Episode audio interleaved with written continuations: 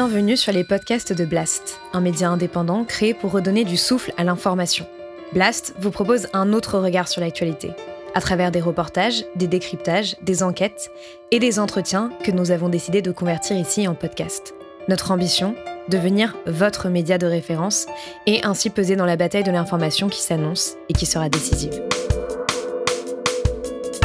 Les podcasts de Blast L'économie avec Salomé Saké.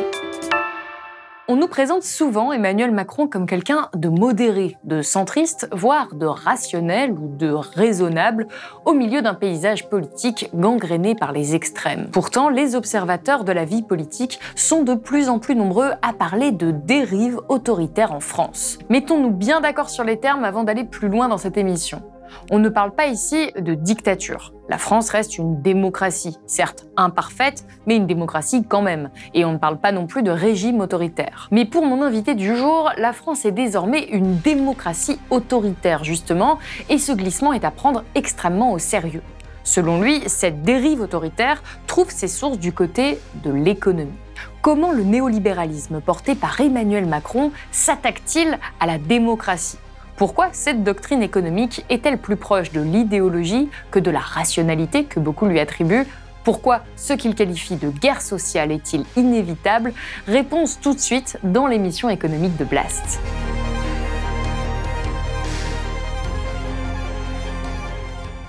Romaric Godin, bonjour. Bonjour. Alors vous êtes journaliste économique à Mediapart et vous co-dirigez aux éditions La Découverte la collection Économie politique. Aujourd'hui, vous signez ce livre, La guerre sociale en France, aux sources économiques de la démocratie autoritaire, aux éditions La Découverte. Alors j'aimerais commencer avec cette question très simple de vocabulaire. Qu'est-ce que c'est que la démocratie autoritaire? Ben, C'est une démocratie qui, euh, en fait, où en fait les, les, les les éléments du choix sont en quelque sorte biaisés, d'une part, c'est-à-dire qu'en fait le choix n'existe pas réellement. Euh, ça, c'est le premier, le premier élément, c'est-à-dire que bah, les gens continuent à voter librement. Euh, l'isoloir, on n'est pas dans, il n'y a pas des personnes dans l'isoloir qui vous disent de voler, on remplit pas les urnes, les voilà, résultats sont pas truqués. les résultats sont pas truqués.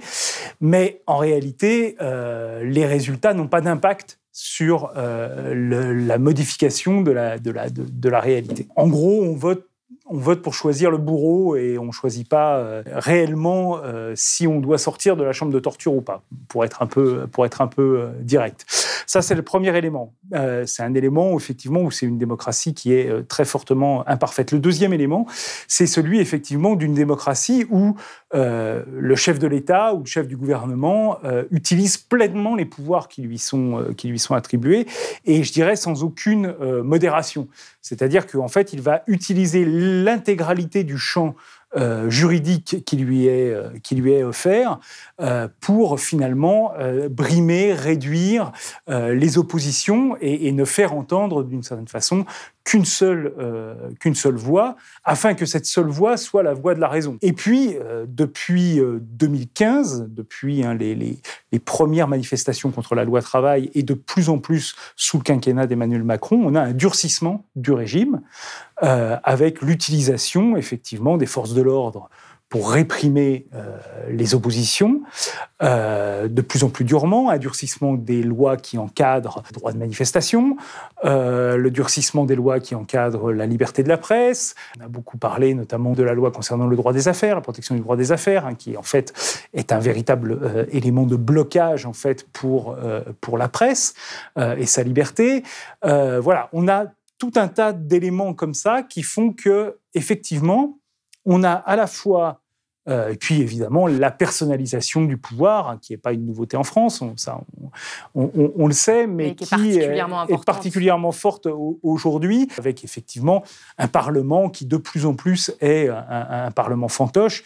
on l'a un peu oublié parce qu'il y a eu la pandémie depuis, mais en fait, euh, en 2020, on a eu un, un 49-3 Normalement, le 49-3, dans l'esprit de la Constitution française, c'est fait pour, quand on a en fait des majorités imparfaites, pour bloquer euh, pour empêcher le Parlement en fait de bloquer une loi. Voilà, on passe par un système de, euh, de, de, confiance au gouvernement. C'est-à-dire que vous ne, votez, vous ne votez pas sur la loi, vous votez sur la confiance au gouvernement. Et si la confiance est donnée, à ce moment-là, la loi euh, est adoptée.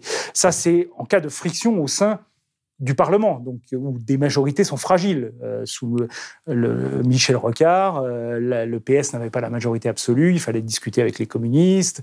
Euh, souvent, les communistes ne voulaient pas, on passait par le 49-3. Sous François Hollande, il y avait, des, frondeurs, donc la majorité était incertaine, on passait par le 49-3. Là, on a eu, au mois de mars 2020, un élément assez amusant, un exemple assez amusant d'utilisation du 49-3 nouveau on a une majorité qui est immense, une majorité en marche qui est immense à l'Assemblée. Aucune chance que la réforme des retraites qui était présentée à l'Assemblée soit refusée, c'est impossible. Et néanmoins, le gouvernement a passé le 49-3. Pourquoi? En fait, pour aller plus vite et empêcher la discussion au Parlement sur la réforme des retraites. Pour moi, c'est le symbole véritablement de ce que j'entends par démocratie autoritaire. Lorsque même la discussion sur un sujet aussi important que la réforme des retraites devient en fait gênante pour le pouvoir. Et ça, on comprend très bien. C'est-à-dire que ce qui s'est passé à l'hiver 2019-2020, euh, là encore une fois, on l'a un peu oublié à cause de la pandémie, etc. Mais c'est une mobilisation quand même assez forte, très forte même, contre la réforme des retraites, et avec un récit qui avait été préparé par le gouvernement pour justifier cette réforme des retraites, qui a absolument pas passé dans l'opinion, qui a mm. été rejeté en fait par l'opinion. Et du coup, le gouvernement s'est retrouvé sur la défensive pour pouvoir justifier de, son, de, cette réforme des retraites. Et donc, une discussion au Parlement devenait en quelque sorte un nouveau caillou dans la chaussure du gouvernement qui, en fait, a utilisé le 49-3 pour faire taire la représentation nationale et le débat national. Et donc, pour moi, c'est ça, la démocratie autoritaire, c'est lorsque, en fait, on vote tous les cinq ans et que pendant ces cinq ans, euh, eh bien, euh, en fait, le pouvoir euh, a quasiment aucun contre-pouvoir, qu'il a tous les droits et qu'il peut faire usage de son autorité de façon complètement totale euh, sur, sur les citoyens. Mais alors, si on résume pour les gens qui nous regardent, pour vous, la démocratie autoritaire, c'est le manque d'alternatives politiques. Donc, ce que vous disiez, qu'on finalement, on n'a pas vraiment le choix quand on vote. C'est ce qui va se passer euh, là très prochainement avec l'élection présidentielle. Il y a un durcissement très clair de la répression de l'opposition. On l'a vu notamment avec la répression euh, du mouvement des Gilets jaunes et, des répressions de manière générale des différentes manifestations. Il y a un rôle du Parlement qui est diminué. Aujourd'hui, le Parlement n'a plus un rôle euh, central en démocratie. Et il y a une personnalisation croissante du pouvoir c'est bien ça?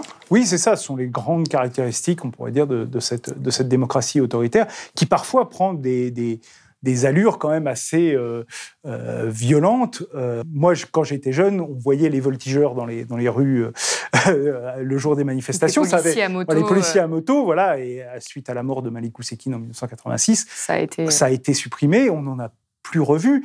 Euh, et puis, bah, depuis les Gilets jaunes, en fait, on en revoit. Et y compris euh, lorsqu'on a dans Paris, dans des manifestations qui sont a priori pacifiques, voire même des petites manifestations, on voit c'est, et c'est, si vous voulez, je pense qu'on peut pas nier le fait que avoir euh, dans la capitale d'un pays comme la France tous les samedis des caravanes de policiers en moto euh, avec euh, deux policiers, dont un matraque à la main, qui, qui, en fait traverse les rues de la capitale euh, tous les samedis, ça ne crée pas une certaine atmosphère politique qui, n'est pas, propice, voilà, qui n'est pas propice effectivement à un débat serein.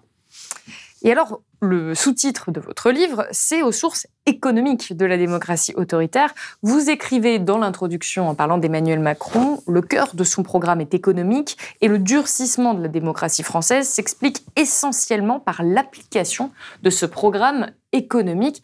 Pourquoi est-ce que vous donnez une telle place à l'économie dans des questions démocratiques? Euh, L'économie, c'est l'organisation de la production, c'est la vie au travail, c'est en fait une partie de la vie quotidienne des citoyens qui est énorme.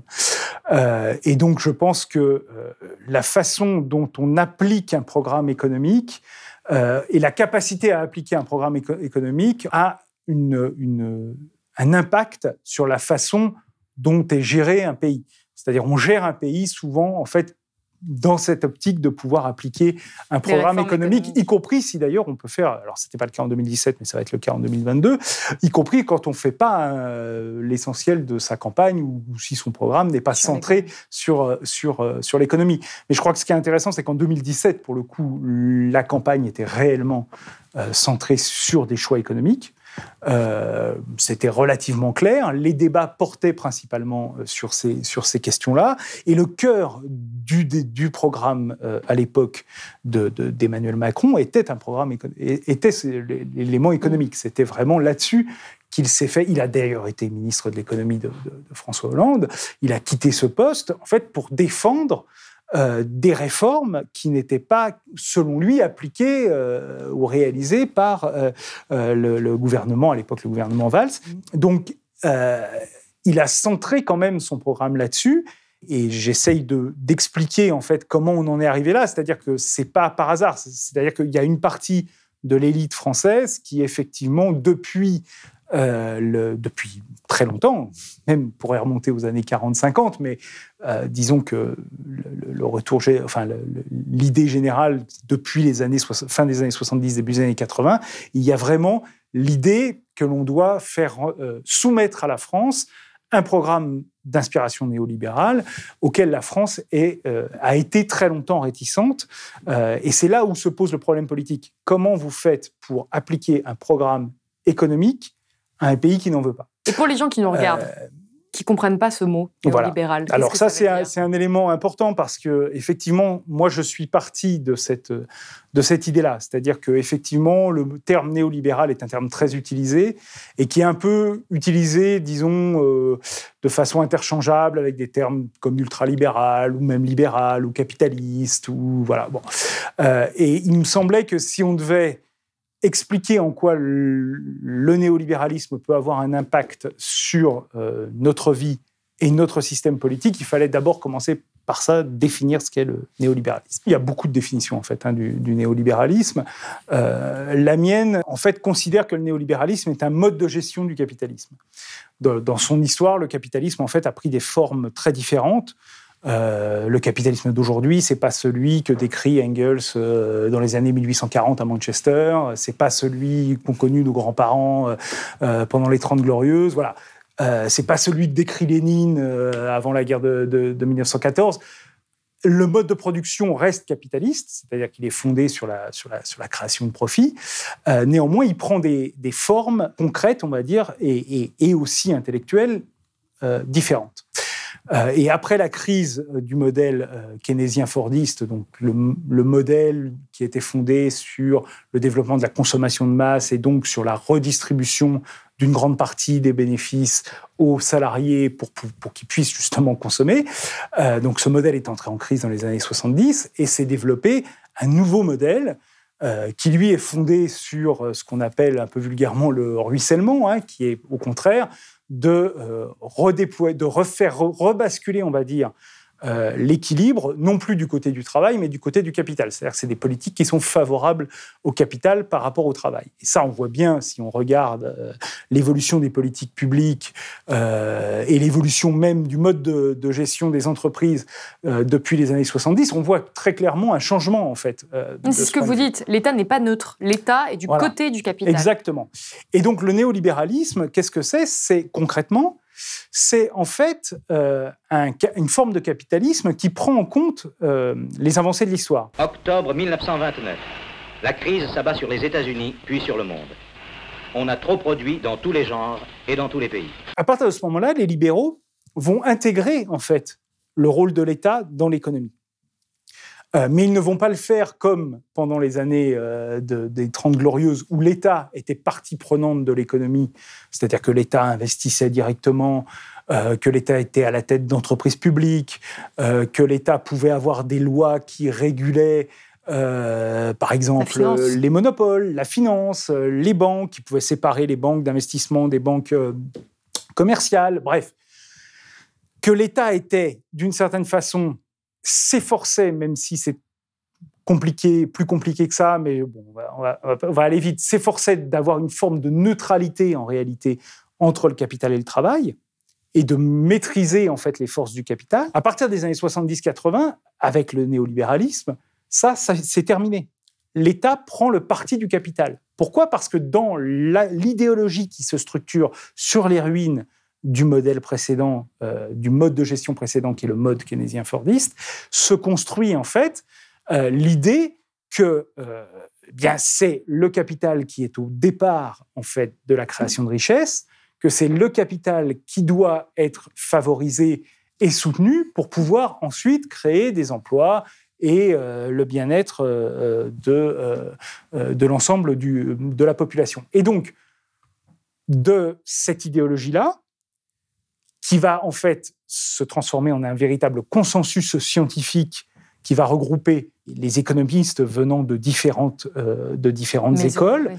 Euh, ce consensus scientifique va donner lieu en fait ensuite à un consensus politique où tout le monde commence à être plus ou moins d'accord sur un certain nombre de euh, politiques en faveur du capital, des plus riches, mais les plus riches ne sont finalement que des détenteurs de capitaux. Et tout cela, évidemment, va se mettre en place et, euh, se diffuser dans, le, dans les systèmes politiques des pays, euh, d'abord des pays euh, occidentaux ou des pays avancés, puis ensuite même dans les pays en voie de développement. Alors, ce petit côté historique qui peut paraître un petit peu, comment dire, difficile quand on entend ça, c'est comment c'est très théorique, mais il est important pour comprendre les origines de ce qu'on vit aujourd'hui, parce qu'on a cette idée qu'un État qui intervient, c'est un État qui est un peu socialiste, qui est de gauche pour dire ça de manière un petit peu vulgarisée. Mm. Alors que vous, ce que vous expliquez, c'est que pas du tout. Un État qui intervient, et c'est tout l'objet de votre livre, il peut avoir justement défendre euh, les intérêts du capital qui sont finalement les intérêts d'une minorité aujourd'hui, qui ne sont pas les intérêts de l'ensemble de la population. Et cela amène, puisqu'il y a une résistance de la population, à le faire de manière autoritaire. Et pour vous, la personne qui incarne ça aujourd'hui, c'est Emmanuel Macron. Comment ça se traduit, cette idée-là, dans la politique d'Emmanuel Macron? Ben, Ça se traduit de façon euh, très simple. C'est-à-dire, vous avez raison d'insister sur le fait que, effectivement, le néolibéralisme est un régime où l'État est central. Si vous voulez, si vous avez une conception, je suis désolé de revenir sur cette histoire historique, mais je pense, avant de répondre à votre question sur Emmanuel Macron, qu'il faut être assez, assez euh, précis, là-dessus. Euh, en fait, les phases historiques du capitalisme euh, n'effacent pas complètement les précédentes. C'est-à-dire que bah, euh, on apprend en fait des erreurs du passé d'une certaine façon. On ne pouvait pas avoir la construction d'une phase euh, du capitalisme après les années 70 qui, par exemple, détruit complètement l'État social, euh, détruit totalement la, redistribution, parce qu'en fait, on aurait détruit la consommation de masse, qui est la base aujourd'hui du capitalisme contemporain. Donc, il faut qu'il y ait encore au sein du néolibéralisme des formes de redistribution. Il faut qu'il y ait au, sein du néolibéralisme euh, des formes d'intervention de l'État, euh, on va dire, sociale d'une certaine façon. Mais aujourd'hui, l'intervention de l'État, elle ne se traduit pas majoritairement par la redistribution. Non, c'est exactement ça. C'est-à-dire que ça, il y a une partie qui est maintenue. Mais c'est important de le dire parce que, euh, effectivement, une des critiques qui est faite, c'est non, mais attendez, euh, on a encore des dépenses sociales, on a encore une sécurité sociale, donc le néolibéralisme n'existe pas. Et en réalité, non. Une partie a été préservée parce qu'il fallait, il faut en fait préserver d'une certaine façon le fonctionnement, on va dire, du, euh, système. du, système, du système capitaliste. Mais par ailleurs, ce, qui, ce qui se passe, c'est que l'État bouge son curseur de plus en plus en faveur, effectivement, des politiques qui soutiennent le capital. On touche à un point important, je me permets de rebondir, c'est que ce que vous décrivez là, la démonstration que vous venez, vous venez de faire, elle n'est pas rationnelle. Euh, c'est-à-dire que c'est pas logique, cohérent, mmh. d'un point de vue purement théorique, d'appliquer des lois de marché à un, à un secteur public qui n'est pas soumis aux lois du marché. Et vous, c'est pour ça que vous expliquez que le néolibéralisme, c'est à votre sens une idéologie c'est pas quelque chose qui est rationnel ou scientifique et qui serait la vérité. C'est vraiment de l'ordre euh, du choix, de l'ordre de, oui, de l'ordre de l'idéologie. Oui, bien sûr. Je pense que c'est le produit vraiment d'une contre-révolution politique qui a eu lieu dans les années 70. Euh, on pourrait revenir là-dessus, mais je pense que c'est vraiment un, un, élément important. C'est-à-dire qu'au début des années 70, il faut bien comprendre que le capitalisme est sous tension très forte il est sous tension très forte. Pourquoi? Parce que la rentabilité des entreprises commence euh, à s'effriter, parce que la discipline du travail est mise euh, à rude épreuve. Hein. Grégoire Chamaillou, qui a écrit La société ingouvernable il y a quelques années, a, très bien documenté ça pour les États-Unis. C'est quelque chose de, très fort, mais on pourrait le retrouver aussi en France. la période 68-72 en France, toute cette période-là, c'est une période d'agitation ouvrière qui est très forte. Et donc, effectivement, on se retrouve dans une situation où le capitalisme est moins efficient, où une partie du monde ouvrier réclame autre chose, plus de pouvoir notamment, et donc on est euh, en danger d'une certaine façon. Face à ça, il va y avoir une contre-révolution qui va se mettre en place avec l'aide de la crise qui commence en 71 avec les changements euh, monétaires, puis 73 avec la crise euh, pétrolière, qui a un rebond en 80, etc., l'inflation, tout ça ce fait qu'il y a un récit contre-révolutionnaire qui se met en place en nous expliquant que tous nos maux viennent des syndicats qui font trop augmenter les salaires, des agitations rouges qui détruisent le travail, euh, des impôts qui pèsent trop sur le capital, etc. Et à partir de cette, de cette euh, construction-là, eh bien, il y a un basculement dans effectivement une idéologie où on met en place ces politiques qu'on vient de, mettre en place. En tout cas, ce type de politique a des conséquences concrètes. On a déjà parlé sur Blas du bilan de la politique euh, d'Emmanuel Macron pendant ce quinquennat. Euh, ça se résume très rapidement à des attaques sans précédent euh, des acquis sociaux, à la protection sociale. Il y a eu une augmentation sans précédent, encore une fois, des inégalités, comme le dénonçait le dernier rapport d'Oxfam qui vient tout juste de paraître. Une intensification et une augmentation de la pauvreté, comme on en a également parlé suite au rapport Abbé Pierre. Pourtant, le néolibéralisme, qui est donc porté par Emmanuel Macron, se dit progressiste. Et vous écrivez, cette capacité d'utiliser l'État et de prétendre à des objectifs sociaux est fondamentale pour comprendre comment le néolibéralisme a pu trouver des appuis à gauche. C'est que vous me le disiez tout à l'heure hors antenne, pour vous, Emmanuel Macron va faire campagne à gauche. Et il se présente, en tout cas, euh, voilà, pour certains à gauche et pour d'autres, en tout cas, il reste, il continue à incarner cette figure modérée, cette figure, centriste, cette figure progressiste. Et, pour vous, c'est ça toute la, complexité en fait de ce problème qui est lié au néolibéralisme, c'est qu'il a les apparats du progressisme? Je pense que c'est un élément important. Je vous, ai dit tout à l'heure qu'effectivement, il y avait eu la construction d'un consensus dans les années 80-90, euh, un consensus économique Hein, alors, il y a heureusement beaucoup de gens en dehors de, ce consensus, mais ce, consensus qui est représenté hein, en quelque sorte le cœur de la science économique euh, entre euh, les, années 90 et, aujourd'hui. Et donc, on va avoir la création politique euh, d'une pensée de gauche, je mets des guillemets, néolibérale, qui en fait est une pensée de l'accompagnement néolibéral. C'est-à-dire, il faut faire ces réformes néolibérales, mais effectivement, elles sont dures, elles sont difficiles, elles créent des inégalités, donc on va mettre en place des politiques pour les faire accepter. Voilà. Et finalement, le débat politique commence à s'organiser autour de cette, cette différence entre ceux qui euh, veulent, euh, on va dire, le Big Bang euh, néolibéral à la Thatcher ou à la Russie des années 90, et ceux qui, au contraire, disent qu'il faut y aller progressivement. Mais enfin, l'objectif, au fond, est le même. Euh, et ce qui est, à mon avis, intéressant, c'est de voir ensuite comment ça se réalise dans les faits. C'est-à-dire, ça, c'est ce que cette différence-là, c'est une différence de campagne électorale, en fait. Dans les faits, souvent, on voit que c'est ceux qui sont sociaux-démocrates, néo-keynésiens, de gauche, qui en fait réalisent les réformes. Ça a été le cas en Allemagne dans les années 2000, euh, ça a été le cas en grande partie au Royaume-Uni, qui ont fini, enfin, le pouvoir de Tony Blair a terminé hein, les, réformes de Margaret Thatcher. Ça a été le cas en France avec François Hollande. En partie avec Lionel Jospin, il y aurait à discuter, mais c'est quand même le gouvernement qui a le plus privatisé de la Ve République. Et donc, effectivement, pour revenir encore à votre question, je suis désolé de faire des, débats, des, des, détours, mais euh, Emmanuel Macron, il est l'héritier de ça d'une certaine façon. Et lorsqu'il dit je suis ni de droite ni de gauche, d'une certaine façon, il prend acte qu'il est simplement néolibéral.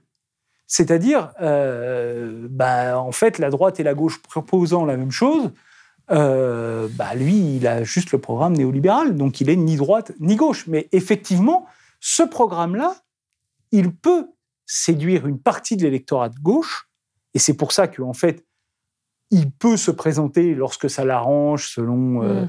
euh, selon les circonstances, euh, l'humeur du moment, etc., comme étant progressiste ou de gauche, parce qu'il va s'appuyer sur des éléments dits progressistes du néolibéralisme, c'est-à-dire euh, la défense du mérite, donc plutôt que les inégalités monétaires, on va dire les inégalités euh, de parcours. En 2017, Emmanuel Macron dit ben, mon livre, il s'appelle Révolution. Et vous voyez, Révolution, c'est c'est le détournement en fait d'un mot de la gauche hein, pour réaliser en fait l'achèvement du programme néolibéral en France. Mais alors les méfaits du programme néolibéral, ils sont très clairs. Et pourtant, il y a certains qui vont dire que le néolibéralisme, certes, a beaucoup de défauts, mais c'est le moins pire, entre très gros guillemets, euh, des systèmes, parce que ça a quand même drastiquement euh, réduit la pauvreté. C'est quand même euh, grâce à ça qu'on a eu une augmentation euh, sans précédent des richesses. Qu'est-ce que vous répondez à cette critique? Alors, ça dépend ce qu'on regarde déjà. Alors, il faut voir que ce discours-là, qui a été effectivement qui est, qui, est, qui est développé dans les milieux conservateurs anglo-saxons, s'appuie sur des données qui sont extrêmement contestables, puisque en fait, on a des données qui sont sûres à, partir de 1980, mais on n'en a pas pour avant. Donc en fait, on ne peut pas en fait juger sur les mêmes critères de l'évolution euh, de la baisse de la pauvreté sur la période 50-80, sur la période 80-2020, par exemple. Donc, euh, c'est extrêmement. Euh, en fait, c'est des données reconstituées avant. C'est extrêmement compliqué parce que les données d'après, elles, elles sont complètes. On intègre des pays comme la Chine, mais aller calculer l'évolution réelle de la pauvreté dans la Chine de Mao, bon, c'est extrêmement compliqué. Parce que cette idée que ça réduit les inégalités, en fait, euh, c'est euh, au niveau global et uniquement, en fait, grâce à la Chine. En fait, l'élément qui fait que ça, que ça, que vraiment il y a une baisse drastique des inégalités et une baisse drastique de la pauvreté dans le monde, c'est la Chine. Si on retire la Chine, qui par ailleurs n'est pas l'exemple absolu de bah néolibéralisme, si, si, on, si on retire la Chine, euh, on se rend compte qu'en fait c'est beaucoup plus complexe que ça. Il y a quand euh, même eu les BRICS dans les années 2000, on parlait beaucoup. Si on regarde l'Amérique latine, par exemple, euh, la, enfin, il y a des régimes de gauche qui ont provoqué une hausse de la, de la pauvreté comme le Venezuela, puis il y a des régimes de gauche qui ont provoqué la baisse de la pauvreté comme euh, la Bolivie. vous avez des régimes néolibéraux qui ont augmenté les, les, les, inégalités très fortement au Brésil. En fait, c'est pas clair pour vous pas... que le néolibéralisme a réduit les inégalités non, pas du tout, monde. Pas du tout. Et en France? Concernant la France, euh, on voit en fait que les inégalités monétaires ont été plutôt convenues, en fait, au cours des 40 dernières années. Mais euh, c'est précisément parce que la France a résisté au néolibéralisme. C'est parce qu'en en fait, c'est ce que j'essaye d'expliquer dans la deuxième partie de mon livre, euh, on a depuis 40 ans une société qui rejette le néolibéralisme. Et donc l'application du néolibéralisme en France euh, entre 1983, on va dire, euh, et 2010, c'est fait par petites touches, souvent les réformes des retraites. Ce qui a donné lieu à ce que les Français soient euh, qualifiés de Gaulois réfractaires, parce que c'est vraiment ça dont ils parlent. Exactement. Blague à part. Mais bien sûr, ils parlent de ça en fait, ils parlent de cette résistance-là et la construction en fait d'Emmanuel Macron comme étant le révolutionnaire néolibéral, c'est bien ça, c'est de dépasser en fait les résistances de la société pour pouvoir appliquer euh, un néolibéralisme plein et entier à ce pays qui n'en veut pas. Qui va augmenter les inégalités. Quitte à lui faire violence à cette société. et c'est là où, où est le cœur de ma thèse, c'est-à-dire pour appliquer le néolibéralisme à ce pays qui n'en veut pas, eh bien, il suffit, c'est fini les, petites touches. En fait, c'est ce que disait en fait le rapport Attali en 2010. Le rapport Attali en 2010 fait ce, constat-là, fait que on a pris du retard par rapport aux autres économies parce qu'on n'a pas appliqué le programme euh, néolibéral pleinement. On l'a fait uniquement par petites touches. Et juste quand on compare avec les États-Unis, on est quand même heureux de se dire que si on avait appliqué ça pleinement, on ressemblerait aux États-Unis qui ont aucun système, enfin qui un système social extrêmement défaillant, et que finalement le système français euh, qui a résisté au néolibéralisme n'était pas si mal que ça. Ce qui est intéressant, c'est de voir qu'en fait la société s'est défendue. Et ça, c'est une grande particularité, ne serait-ce qu'en Europe. Lorsque les, réformes néolibérales sont appliquées en Allemagne, il y a des mouvements de défense hein, euh, qui, sont, mis en place, mais globalement, euh, la politique allemande, et notamment les sociaux-démocrates à l'époque, passe en force. Et euh, le mouvement s'effondre. Et à partir de ce moment-là, en fait, et jusque dans les années 2014-2015, il n'y a plus de mouvements sociaux en Allemagne. En France, en fait, le mouvement social, il revient de façon récurrente. Évidemment, on connaît 95, mais on a oublié un peu plus 86 avec la plus grande grève jusqu'à celle récemment de la SNCF. Euh, le mouvement étudiant de 86 aussi est un, est un élément important. Le fait que, en fait, à chaque fois qu'un gouvernement, par exemple le gouvernement Chirac en 86, est arrivé au pouvoir avec un programme thatcherien, très clairement thatcherien, avec un programme de privatisation des retraites. Euh, et il a fait campagne en 88 sur ce programme-là. Et il a perdu. Face à un Mitterrand qui disait oh, on va faire le statu quo, il ne voulait pas revenir en arrière, mais il voulait juste faire le statu quo, et il a gagné. vous avez tout à fait raison, monsieur le Premier ministre.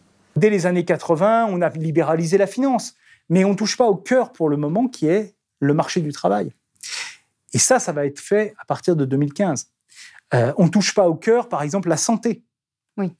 Euh, vous voyez, par exemple, les Britanniques ont sauvegardé le NHS parce qu'il y a un côté euh, très symbolique pour les Britanniques de, conserver le système de santé public, mais ce système de santé a été ruiné, comme je l'ai expliqué, hein, par, les, euh, par la pression marchande qui a été mise en place sur lui. En France, on avait plutôt bien sauvegarder le système de santé. Pour moi, la rupture, c'est 2010. C'est le moment où Sarkozy, en fait, rencontre Merkel et finalement accepte de basculer dans, l'austérité. Et ça, on en, est, on en est encore là et on n'en est jamais sorti. C'est ça, on a basculé dans l'austérité. Ça y est, ça fait, ça fait maintenant plus d'une décennie qu'on a des politiques qui sont vraiment euh, néolibérales, qui sont offensives. Vous, vous décrivez une résistance. Vous dites, en France, on n'a pas pu faire ça. Jusqu'en 2010. Comme, comme euh, en Allemagne, comme aux États-Unis. Mais aujourd'hui, en tout cas depuis 2010, ce n'est plus le cas. Parce qu'on a décidé. Elle n'est pas majeure. Les, Français, j'aimerais bien, mais les Français, les Français aujourd'hui ne résistent pas massivement à une offensive néolibérale. Beaucoup n'ont probablement pas intellectualisé le, ce qui était en train de se passer parce que si c'est pas expliqué, c'est pour ça qu'on fait cette émission aujourd'hui. À l'heure où on tourne cette émission, si on regarde les sondages avec toutes les, critiques qu'on peut faire sur les sondages, euh, les candidats qui ont un programme économique néolibéral représentent 75% des intentions de vote. Donc, est-ce que cette résistance française, elle a disparu? Je pense que, en fait, euh, elle n'a pas entièrement disparu, mais elle est, en fait, euh, elle est, elle est aujourd'hui jugée par la plupart des gens inutile. Et c'est, en fait, là où des gens comme Emmanuel Macron voulaient en arriver. C'est une victoire idéologique. Idéologique et pratique. C'est-à-dire, lorsque vous avez, comme je vous ai expliqué, jusqu'en 2010, c'est ce qui se passait, c'est que quand il y avait des éléments de résistance, euh, bah, on, s'arrangeait. Euh, on essayait de trouver, vous avez une, grève par exemple en 2003, euh, bon, on fait passer la réforme des retraites, mais on conserve les 35 heures. D'une certaine façon, on arrive sous Jospin, on privatise, mais on fait passer aussi les 35. Donc on essaye de trouver des éléments d'équilibre. à partir de 2010, il n'y a plus de ça. Les gens sont dans la rue. La grève de 2010 contre la réforme des retraites est une des plus grandes grèves de l'histoire de France. Et la décision du gouvernement Fillon à ce moment-là, c'est de dire OK, vous faites grève, super, mais on passe la retraite, la, réforme telle qu'elle. Et c'est là où c'est une démocratie autoritaire. Et là-dessus, exactement. Et là-dessus, on vous donne en plus un budget d'austérité pour 2011 euh, comme euh, vous n'en avez jamais connu. Donc, donc, les gens résistent et leur résistance, en fait, ne produit rien. Arrive Hollande, euh, qui se fait élire sur un programme de résistance au néolibéralisme, enfin, sur un programme, sur un discours, on va dire, de résistance au néolibéralisme. En tout cas, c'est comme ça qu'une partie de l'électorat l'a sans doute perçu. et puis, il applique la même chose ou quasiment la même chose. En tout cas, il commence, euh, voilà. Bon. Euh, réforme, euh, résistance, elle est réelle, la résistance contre la, la, réforme du marché du travail en 2016. On ne peut pas dire qu'elle n'existe pas. Et pourtant, la loi passe. 49.3, la loi passe. Résistance aux réformes d'Emmanuel Macron, elles sont réelles. Les gilets jaunes, ça existe. La, la, réforme, la résistance à la réforme des retraites, elle a existé. Mais est-ce que... Mais à chaque fois, en fait, ce sont des défaites. Et cette accumulation de défaites, entraîne au bout d'un moment un sentiment naturel qui est de dire bah, en fait, on ne peut rien faire. On peut rien, on peut plus se défendre. Donc à partir de ce moment-là, il faut accepter. C'est pour vous, c'est ce qui est en train de se passer aujourd'hui. On est, en train d'accepter la néolibéralisation. Et, et vous voyez le, le système, on passe en force, donc autoritarisme, et cet autoritarisme produit d'une certaine façon, et performatif d'une certaine façon, il produit sa propre acceptation. Et c'est exactement ça qui est euh, en train de se passer aujourd'hui. C'est-à-dire que le champ politique de, ce- de, de- de cette année 2022, il est le fruit, en fait, de ces dix années euh, d'écrasement du mouvement social. Et effectivement, les gens aujourd'hui n'ont aucune raison de penser que leur résistance puisse servir à quelque chose. Donc, qu'est-ce qu'ils vont faire? Bah, Ils vont soit, soit sortir du vote, soit essayer de trouver au sein du euh, domaine néolibéral euh, celui qui fera le moins de mal. Alors, il me semble qu'on ne peut pas écarter dans le spectre de la résistance une partie du champ politique qui est celui de l'extrême droite, qui mobilise beaucoup ce discours de la résistance, justement, Mhm. euh, qui se dit résistant à la mondialisation. Et ça, ça implique un vocabulaire euh, néolibéral, enfin en tout cas une résistance à une forme de néolibéralisme qui est incarnée par la, la- la mondialisation et l'immigration incontrôlée euh, que cela impliquerait. Pour vous, enfin, est-ce que aujourd'hui la résistance finalement c'est pas ça? C'est euh, est-ce que c'est pas finalement la résistance à l'islamisation? Encore une fois avec de très gros guillemets euh, On parle, je traduis juste les discours qui aujourd'hui ont beaucoup de succès. J'ai la sensation que les ceux qui ont subi le néolibéralisme aujourd'hui sont en train d'utiliser leur énergie pour euh, se mobiliser dans une résistance qui est devenue euh, ethnique, religieuse. Si vous voulez, il y a, y y plusieurs choses euh, dans votre question. La première chose, c'est euh, est-ce que l'extrême droite aujourd'hui défend un modèle alternatif au modèle Ça, néolibéral? Bon, clairement non. Clairement, elle reprend, elle fait partie de ce fameux consensus.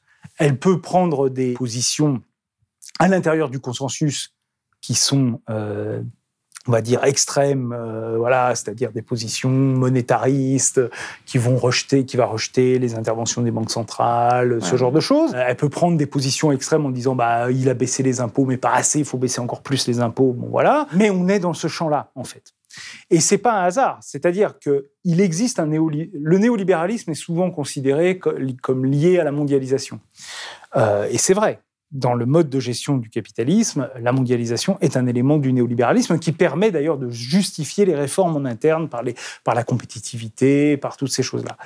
Euh, mais en fait, le néolibéralisme peut très bien se développer dans un seul pays, d'une certaine façon, euh, enfin, dans un cadre national, et d'une certaine façon, se développer autour d'un discours national. Et quand vous voyez le discours d'un Éric Zemmour ou d'une Marine Le Pen, Oui, il n'y a pas de rejet, en fait, de la mondialisation au sens où... euh, au sens euh, économique du au terme. sens économique, où on remettrait en cause le libre-échange, ou euh, ça, c'est pas, c'est pas, le discours reste ancré dans les éléments de compétitivité.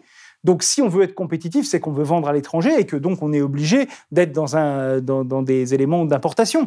Donc, à partir de ce moment-là, on est, on est bien dans cette logique de, de, de mondialisation. Donc, ça, c'est le premier point qui nous permet Ah, bah- d'évacuer l'idée que cette résistance serait une résistance d'ordre économique, un ordre économique en quelque sorte qui serait celui du capital. Bon. D'ailleurs, ça se justifie très bien puisqu'on voit très bien qui finance en réalité ces mouvements.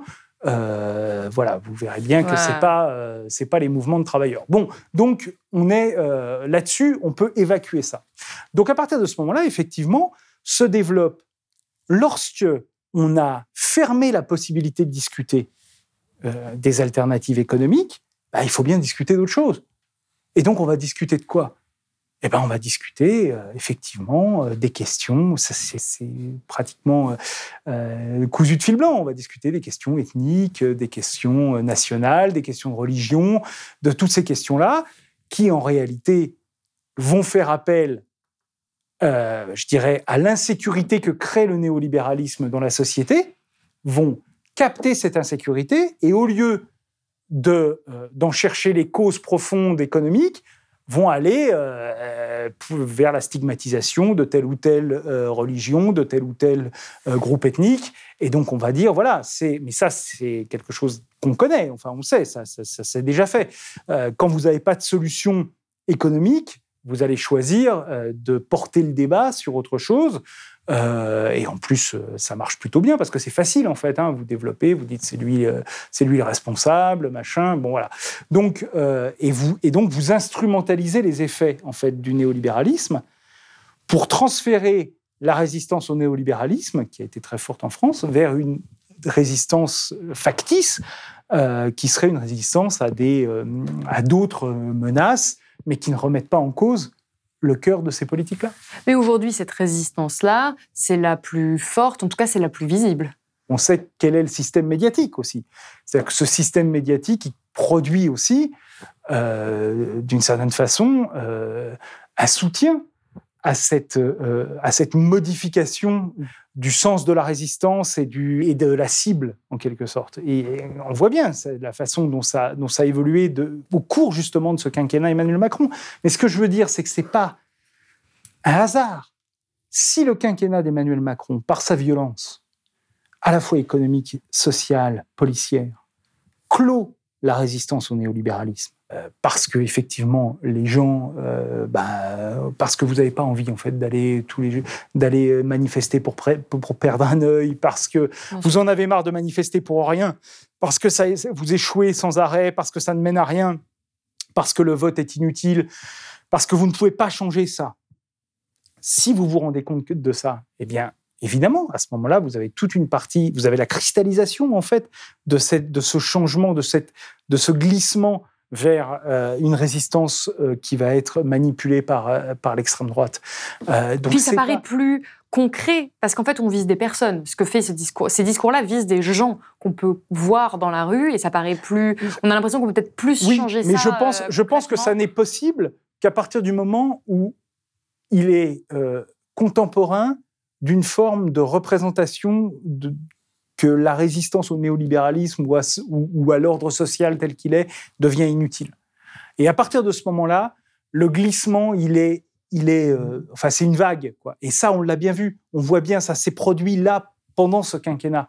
Après l'échec des Gilets jaunes, on a eu cette vague. Ça a commencé sur l'instrumentalisation du terme islamo-gauchiste, toutes ces choses-là. On a eu une vague, en réalité, vers l'extrême droite, mais d'une extrême droite d'une violence inouïe et d'une banalisation aussi de cette extrême droite. Et d'une certaine façon, ce qu'on voit, c'est que le débat qui en 2017 hein, était entre est-ce qu'on poursuit dans le néolibéralisme ou est-ce qu'on fait autre chose, et de la façon dont on poursuivait dans le néolibéralisme, aujourd'hui il s'est modifié. Et en fait, ce que j'essaye de dire dans la postface du livre, qui, parce que c'est un livre qui date de 2019, donc j'ai essayé de, le remettre un petit peu à jour, mais euh, ce qu'on voit, c'est que on a une sorte de consensus sur le néolibéralisme qui va euh, du centre-gauche à l'extrême droite, à l'extrême extrême droite. Euh, et puis on a un deuxième consensus qui est autour en fait des méthodes autoritaires. Soutien à la police, euh, violence contre les manifestants, répression contre les minorités, choses comme ça. Et puis ça, ça va prendre effectivement, comme le néolibéralisme, ça va prendre diverses couleurs, on va dire mais on a une forme de continuum, en fait, néolibéral autoritaire aujourd'hui, qui euh, va du centre-gauche à, l'extrême droite. Et ça, c'est extrêmement inquiétant. Ça veut dire que, en fait, là-dessus, sur le consensus néolibéral, qui était déjà fort euh, précédemment euh, dans le monde politique, s'est greffé un consensus autoritaire. C'est pour ça que je pense que la thèse que je défends n'est pas complètement délirante, c'est-à-dire qu'effectivement, il y a un lien entre les deux. Et qu'aujourd'hui, on a une fusion en fait entre les deux dans ce continuum-là, où d'ailleurs euh, chacun y trouve son, compte, hein, parce que euh, quand on veut apparaître un peu plus euh, à droite, eh bien on dit à Marine Le Pen qu'elle est molle. Hein, C'est ce qu'a fait Gérald Darmanin. et puis quand on veut pas apparaître un peu à gauche et séduire un peu les électeurs de gauche, on dit oh regardez les méchants fascistes. Nous au moins on fait on veut pas ça. Mais sauf qu'en en fait, nous, on a quand même fait tout ce qu'on a fait jusqu'en 2022. Donc, ça arrange tout le monde d'une certaine façon. Mais effectivement, on a encore un blocage total du, euh, paysage politique autour de, ce consensus, qui est quand même un consensus particulièrement malsain. Mais on le disait euh, plus tôt dans cette émission, c'est que c'est ça qui porte atteinte à la démocratie, c'est ce manque d'alternatives euh, économiques. Alors, on pourrait se dire qu'il faudrait réussir à remettre dans le débat simplement une alternative économique, simplement que l'on puisse proposer autre chose et après euh, en débattre. Pour l'instant, on vient de le dire, c'est quand même extrêmement mal parti. Comment euh, on pourrait faire pour résister en, en tant que citoyen, même à cette, cette offensive un peu autoritaire euh, néolibérale bah, En fait, moi, je ne vais, pas, je vais pas vous donner une alternative clé en main, mais je pense qu'il y a beaucoup aujourd'hui de réflexions euh, là-dessus, intéressantes. Il y a l'idée de la planification, euh, il y a toutes les réflexions qui se font autour de, de, la monnaie. il y a Politiquement, là, les gens qui nous regardent, ils vont voter. Ah, mais ça, je ne pourrais pas les aider, par contre. Vous n'allez pas appeler à voter. Pour vous, il y a, y a il n'y a pas une alternative claire où on sait où on devrait Je pense que l'alternative est à construire. Je pense que vraiment, l'alternative est à construire parce qu'en en fait, il suffit pas d'avoir un bon programme.